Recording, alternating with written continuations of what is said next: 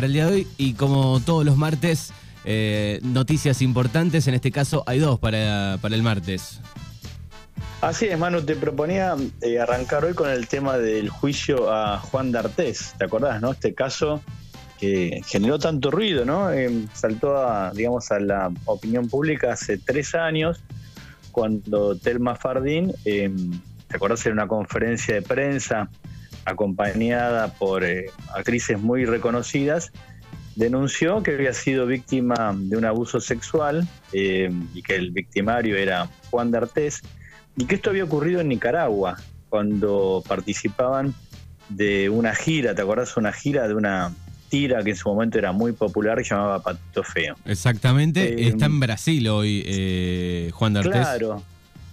D'Artés, acá, y acá vienen, por eso también había elegido el tema, ¿no? Eh, por un lado, por lo que representa, recordemos que cuando se denuncia este hecho, Telma tenía 16 años y D'Artés tenía 45.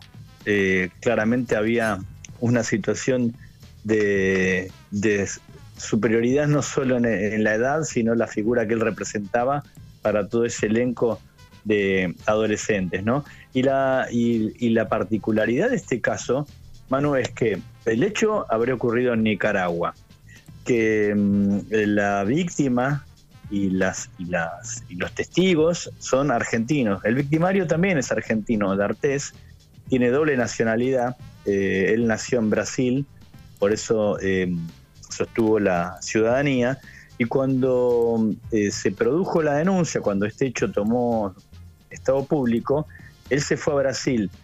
¿Por qué Manu se fue a Brasil? Bueno, porque allá no hay tratado de extradición. Eh, evidentemente él sabía que si se quedaba en Argentina podía ser requerido por Nicaragua, porque acá hay una cuestión, Manu, es los delitos en general, eh, después, bueno, depende de la legislación de cada país, ¿no? Pero eh, tienen un principio que se conoce como de territorialidad. Se juzgan donde ocurren los hechos, esto es, el episodio este denunciado se, se produjo en Nicaragua, entonces quien se llevó adelante la investigación fue la justicia nicaragüense. Por eso fue un, es un proceso muy complejo, ¿no? Pero el episodio ocurrió en Nicaragua, por eso hubo que hacer la denuncia también allá. También eh, después se sumaron nuevos hechos que se conocieron, que ocurrieron acá en la Argentina, supuestamente. Eh, pero D'Artés se refugió en Brasil. Entonces la novedad cuál es, Manu, que el juicio se va a hacer en Brasil. Eh, participa también el Ministerio Público de la Argentina, pero que presta colaboración, esto es, va, pone a disposición, digamos, todo su sistema judicial para que se declare a través de videoconferencia, pero no, no hay fiscales argentinos o fiscales argentinas actuando en este caso. Lo mismo ocurrió con Nicaragua. Nicaragua había pedido la extradición. En estos casos, ¿qué es lo que hace la justicia de Brasil? Brasil tiene un principio que se llama de nacionalidad. Eh, entonces los delitos se juzgan en, Brasil, por más que hayan ocurrido en otro país, como fue este caso que ocurrió en, Nicaragua. Eh, entonces, el juicio arranca esta tarde, va a haber un juez brasileño, la acusación la lleva adelante el Ministerio Público de Brasil, que también tomó eh, todos los antecedentes del caso, que le remitió la justicia de Nicaragua, y entonces los, em, las víctimas y, las, y los testigos se declaran desde la Argentina. Digamos, esta es la particularidad de este episodio, ¿no? de esta denuncia, de este hecho. Un hecho que ocurre en Nicaragua, los protagonistas son argentinos, pero se va a juzgar en, Brasil. Bien, esto, eh, esto ya le, da, le da un toque, digamos, un poco histórico, ¿no? Toda esta denuncia, además, digo, eh, el, caso, el caso es resonante de, violencia sexual en, lo que tiene que ver con la producción audiovisual latinoamericana, ¿no? Claro, Manu, porque acordate que cuando tomó, se, publicó el caso, se dio a conocer hace tres años, esto fue en el 2018, eh, justo para fines de año, si yo no recuerdo, el caso tomó una enorme trascendencia porque D'Artés era y seguía siendo un actor muy conocido, ¿no? Un actor de televisión que todo el mundo conocía, eh, inclusive muy querido aparentemente, pero luego de que se conoció la denuncia de Telma, surgieron nuevos hechos. O sea, también lo que pasó es que se destapó una olla. Eh, Y fue casi contemporáneo, ¿te acordás a lo que se conoció en Estados, Unidos, eh, en Estados Unidos como el movimiento de Me Too? Claro. Esto de las, ¿no? Sí, la denuncia Eh, de... actrices. recuerdo claro, la... denuncia. Recuerdo la denuncia de Kevin Space, ¿no? El, el protagonista de House of Cards. Digo, ahí también empezó el, el mundo, por lo menos audiovisual, a, a- a ver estas cosas. Claro, porque fue casi te diría como una especie de, de réplica de lo que venía pasando en Estados Unidos, donde había habido una catarata de denuncias contra actores, productores de cine, de televisión, donde innumerables actrices empezaron a denunciar algo que se sospechaba, ¿no? Que en Hollywood para tener que trabajar, para trabajar, empezar a trabajar, bueno, tenían que someterse a las voluntades de productores de cine. Y acá no fue algo similar, sino que había una situación de abuso, de, de- abuso de tipo también hasta psicológico. Él era, D'Artés tenía 45 años, Telma tenía 16. Bueno, y abusó de ella según la denuncia que hizo Telma Fardín en un hotel cuando estaban de gira eh, en Nicaragua. Fue un hecho que tuvo una enorme eh, repercusión y entonces la novedad, mano, es porque después se conocieron otros hechos. ¿Te acordás? Eh, hubo una denuncia, luego se conoció de acoso por parte de Calu Rivero, eh, también contra D'Artés. Luego hubo otra denuncia de otra actriz llamada Anita Co, que también lo denunció a D'Artés eh, por abuso. O sea, eso abrió una olla y se empezaron a conocer otros casos también. Y después hubo otra, otro correlato también de abusos en el rock. Eh, también esta figura tan conocida ¿no? del rockero, bueno, eh, de, de casos de, chicas fanáticas de determinados grupos que también denunciaron haber sido víctimas de abuso sexual por parte de figuras del mundo del rock. O se abrió una olla o, o destapó una olla que durante mucho tiempo sí, estuvo así, cerrada, ¿no? Y, y- y se dio a conocer este caso que, tanta repercusión tuvo y que lo positivo, Manu, es que finalmente llega a juicio, ¿no? Después de tres años, después de todo lo que significa eh, eh, seguir un caso a la distancia, porque esto, recordemos, ¿no? Intervino la justicia argentina, pero colaborando porque eh, el hecho había ocurrido en Nicaragua, no es que se investigó acá. De todos modos, bueno, eh, Telma acá eh, tuvo que, que pasar algunos peritajes donde, bueno, se comprobó que no fabulaba, que su denuncia tenía eh, datos de visos de realidad, así que eh, el caso es muy llamativo y es muy novedoso por esto de que se juega, digamos, a tres bandas, ¿no? Ocurrió en Nicaragua, participa el Ministerio Público de la Argentina, pero se juzga en Brasil. Eh, es un juicio que no va a ser muy largo, se presume que van a durar un par, eh, un par de jornadas nada más. De hecho, por ejemplo, Calu Rivero y Anita Costa están eh, previstas que declaren como testigos. Bueno, obviamente también va a declarar eh, Telma Fardín, eh, eso posiblemente ocurra hoy o mañana. Eh, y se espera entonces que la sentencia salga para mm, dentro de 30 días o quizás menos, menos tiempo. Bien. Eh, es, un, juicio diferente a lo que podría ocurrir en la Argentina. Lo realiza un solo juez. También por la situación del COVID, el juez va a estar en su casa porque es una persona de riesgo. Los antecedentes que hay dicen que es un hombre acá, lo que se conoce, lo que algunos medios llaman garantista, como si eso fuera eh, un demérito, ¿no? Sino más un garantista que decir que es un hombre, un juez que hace que cumplir la ley, ¿no? Porque muchas veces los medios más de más de derecha, los medios que piden mano dura, usan el término garantista como, como forma peyorativa, ¿no? Claro. Eh, un, juez, gar- un juez garantista es un juez que hace cumplir los derechos y garantías, digamos, no es un juez que actúa fuera de la ley, como lamentablemente sabemos que tantos hay, ¿no? Que sí, que no hacen cumplir los derechos ni las garantías de los imputados. Eh, lo cierto es que, fíjate que, por ejemplo, D'Artés nunca estuvo preso, se refugió en Brasil cuando estalló la denuncia, sabiendo que eso tenía la posibilidad de, de que no lo, no lo extraditaran, me parece lo que nunca previó que se llevara adelante esta mm, colaboración entre las justicias de tres países. Claro. Recordemos. Sí, Manu. Rafa, te quería preguntar, digo, ¿y, y la, la fiscalía eh, se basa en, en los artículos del código argentino, no? En el código brasileño, ¿no?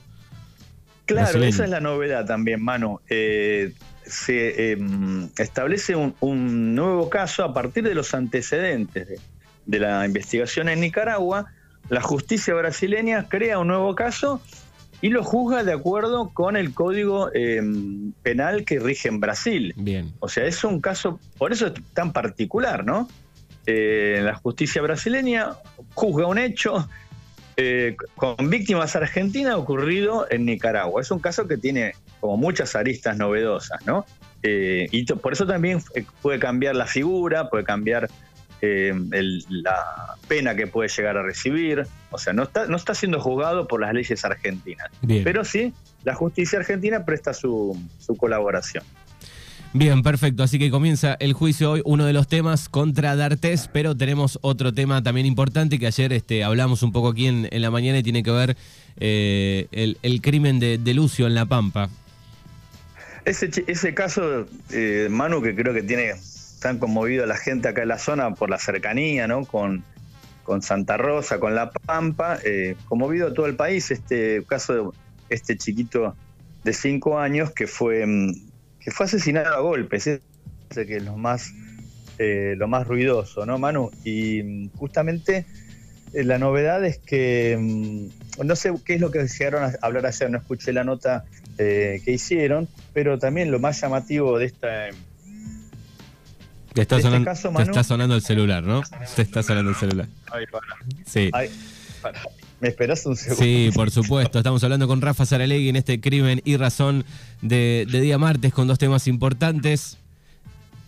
A ver si lo ya lo pudo cortar Rafa la llamada. Ahí está, perfecto. Ahí estamos.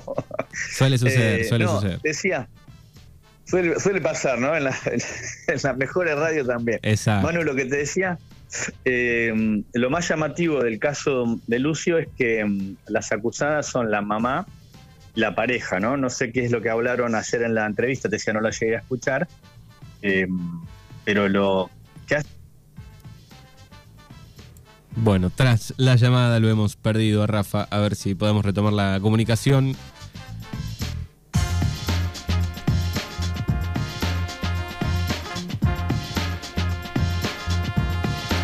Son las 10.32 minutos en la República Argentina. Ahí lo tenemos a Rafa nuevamente. Ahí estás, al aire. Te decía, mano, no sé qué es lo que llegaron a hablar, pero ayer en la nota que hicieron, pero digo, lo llamativo es que en el caso de Lucio, quienes están detenidas son eh, su mamá, una chica de 24 años, y la novia, la pareja de, la madre, una chica de 27, ¿no? Eh, eso es lo que me parece lo que genera tanta, eh, si querés, tanto horror o tanta sorpresa. Y ahí, bueno, yo lo hablaba ayer en casa con Yani, psicóloga. Eh, digamos lo, llamativo de esto, porque es noticia también, no solo porque es un nene de 5 años, sino que la muerte, quienes están acusadas de la muerte son es su madre y su, su novia, ¿no? Eh, es mucho, lamentablemente, digo, es más habitual que, quien comete un delito de estas características sean, sean varones, no no mujeres, por eso me parece que hace tanto ruido. De todos modos, viste, más allá de la controversia que se generó, y también me parece que habría, que resaltarlo, eh, ayer el Poder Judicial, ayer a la tarde, sacó un comunicado del Poder Judicial de La Pampa diciendo que no había antecedentes de denuncias de malos tratos. Eh, entonces ahí uno se pregunta, porque la familia del padre salió a decir que ellos habían hecho denuncias, que habían reclamado la tenencia del niño, lo cierto es que nunca se hizo una presentación judicial. Eh, entonces ahí también es difícil, bueno, si la familia, de la, obviamente, si las que lo golpeaban era la, madre, pero si la familia del padre nunca hizo una denuncia, ¿cómo se lo podrían haber quitado ¿no? a, esa, esa, pareja? Eh, me parece que ahí está un poco también la controversia, ¿qué hizo la familia para evitar que esto sucediera? De todos modos es un caso horrible, ¿no? Una cosa muy dramática, se conocieron algunos mensajes que había publicado en Instagram la novia de la mamá del chico.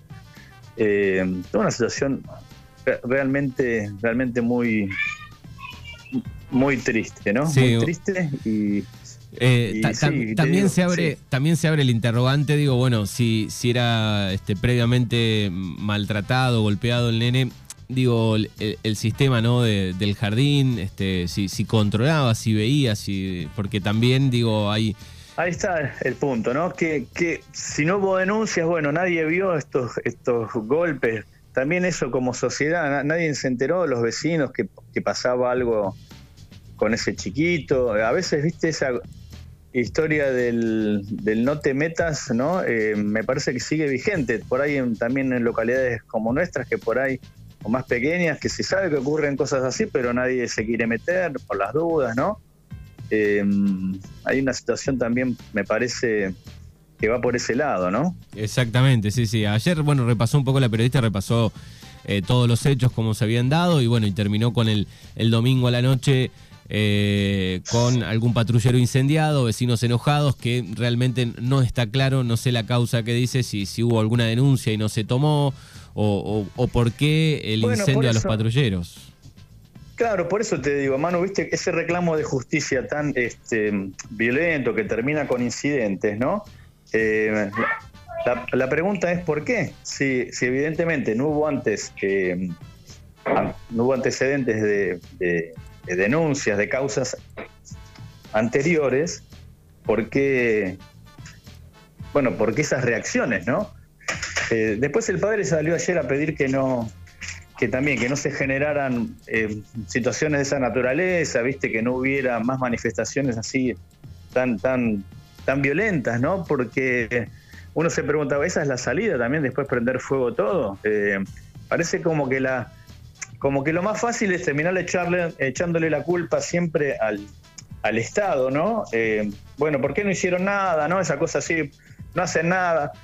Eh, bueno, y la gente que hizo en su momento, la familia, digamos, hizo algo también para evitar que esto ocurriera. Los vecinos, los amigos, si sabían que esto pasaba, intervinieron de alguna manera. A mí me parece que nos interpela como, como sociedad, ¿no? ¿Qué, hacemos si, si nos enteramos cuando ocurre una historia de esta naturaleza? ¿Hacemos algo o no hacemos nada? ¿O miramos para otro lado? Sí, eh, es un combo de, muchas cosas que tendrán que ser investigadas, pero digo, eh, a un día del hecho, eh, lo que sucedió tampoco está, está bueno. En realidad no está bueno que suceda nunca. esa justicia contra, contra el Estado, digamos, o contra la policía en este caso, digo, pero eh, era muy fresca la noticia. No, digo no cuestionar, Manu, obviamente, cuando hay una mala actuación policial o judicial, ¿no? Pero acá el hecho estaba esclarecido, enseguida fue detenida la mamá y su, su pareja, fueron detenidas en la misma noche prácticamente. Eh, eso, y no había antecedentes de denuncias, por lo menos en el ámbito judicial. Como vos decís, no sé si a, nivel de la escuela había surgido algo, pero eh, lo cierto es, Manu, que en, las escuelas cuando va un nene lastimado enseguida te llaman te llaman la atención. Yo, lo digo por tener un niño hoy en edad sí y no no solo lastimado físicamente no a veces psicológicamente también digo la, maestra lo conoce el equipo que trabaja en la escuela se da cuenta y generalmente a veces está activo todo este sistema para detectar estas cosas sobre todo en, el jardín y, la, adolescencia no hay como, hay como hay como mucha mm, esto está como muy presente en las escuelas, no es que no se lo ve, digamos. Eh, si un nene llega lastimado, enseguida te preguntan, o le preguntan al nene qué fue lo que te pasó, viste, no, sí me caí, bueno, me caí, o, te, caíste, o te golpearon. Eh, así que la verdad es que, bueno, hay que analizarlo, es una situación que tiene varias aristas, pero pero me parece que, que, tiene eso, ¿no? Como, como también que nos interpela como sociedad qué fue lo que pasó para que terminara un caso tan triste como este con este, con este desenlace, ¿no? Exactamente. Bueno, lo vamos a seguir de cerca toda la semana. Eh, crimenyrazón.com, ahí pueden leer todas las noticias, el portal de Rafa Saralegui. Te mandamos un abrazo enorme y nos encontramos el próximo martes. Un abrazo grande, Manu, nos vemos.